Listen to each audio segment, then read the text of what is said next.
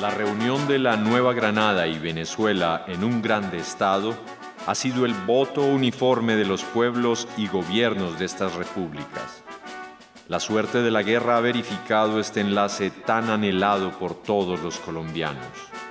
De hecho, estamos incorporados. Estos pueblos hermanos ya os han confiado sus intereses, sus derechos, sus destinos. Al contemplar la reunión de esta inmensa comarca, mi alma se remonta a la eminencia que exige la perspectiva colosal que ofrece un cuadro tan asombroso.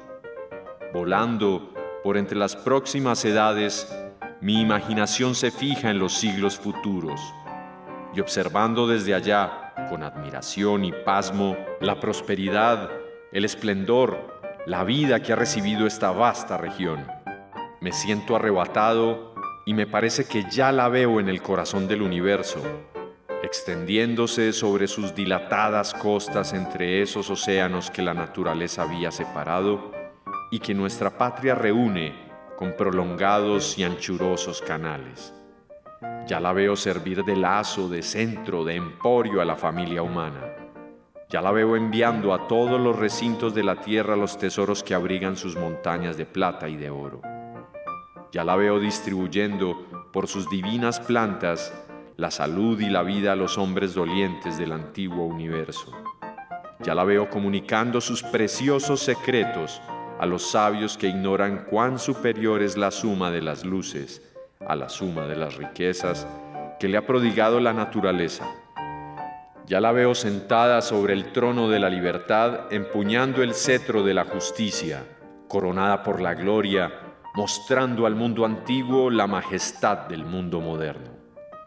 Dignaos, legisladores, acoger con indulgencia la profesión de mi conciencia política, los últimos votos de mi corazón y los ruegos fervorosos que a nombre del pueblo me atrevo a dirigiros. Dignaos de conceder a Venezuela un gobierno eminentemente popular, eminentemente justo, eminentemente moral, que encadene la opresión, la anarquía y la culpa, un gobierno que haga reinar la inocencia, la humanidad y la paz, un gobierno que haga triunfar bajo el imperio de leyes inexorables la igualdad y la libertad. A pesar de tan crueles reflexiones, yo me siento arrebatado de gozo por los grandes pasos que ha dado nuestra República al entrar en su noble carrera amando lo más útil, animada de lo más justo y aspirando a lo más perfecto al separarse Venezuela de la nación española, ha recobrado su independencia, su libertad, su igualdad, su soberanía nacional. Constituyéndose en una república democrática, proscribió la monarquía, las distinciones, la nobleza, los fueros, los privilegios, declaró los derechos del hombre, la libertad de obrar, de pensar, de hablar y de escribir. Estos actos, eminentemente liberales, jamás serán demasiado admirados por la pureza que los ha dictado.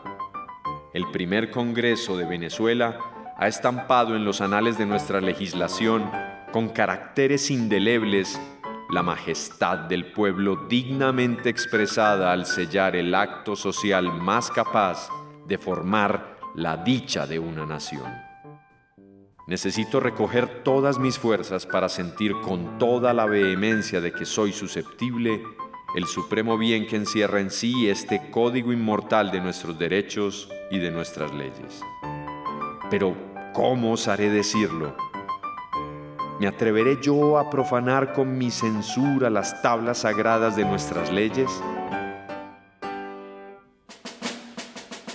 Hay sentimientos que no se pueden contener en el pecho de un amante de la patria.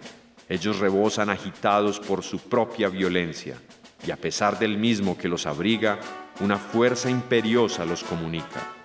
Estoy penetrado de la idea de que el gobierno de Venezuela debe reformarse. Y aunque muchos ilustres ciudadanos piensan como yo, no todos tienen el arrojo necesario para profesar públicamente la adopción de nuevos principios.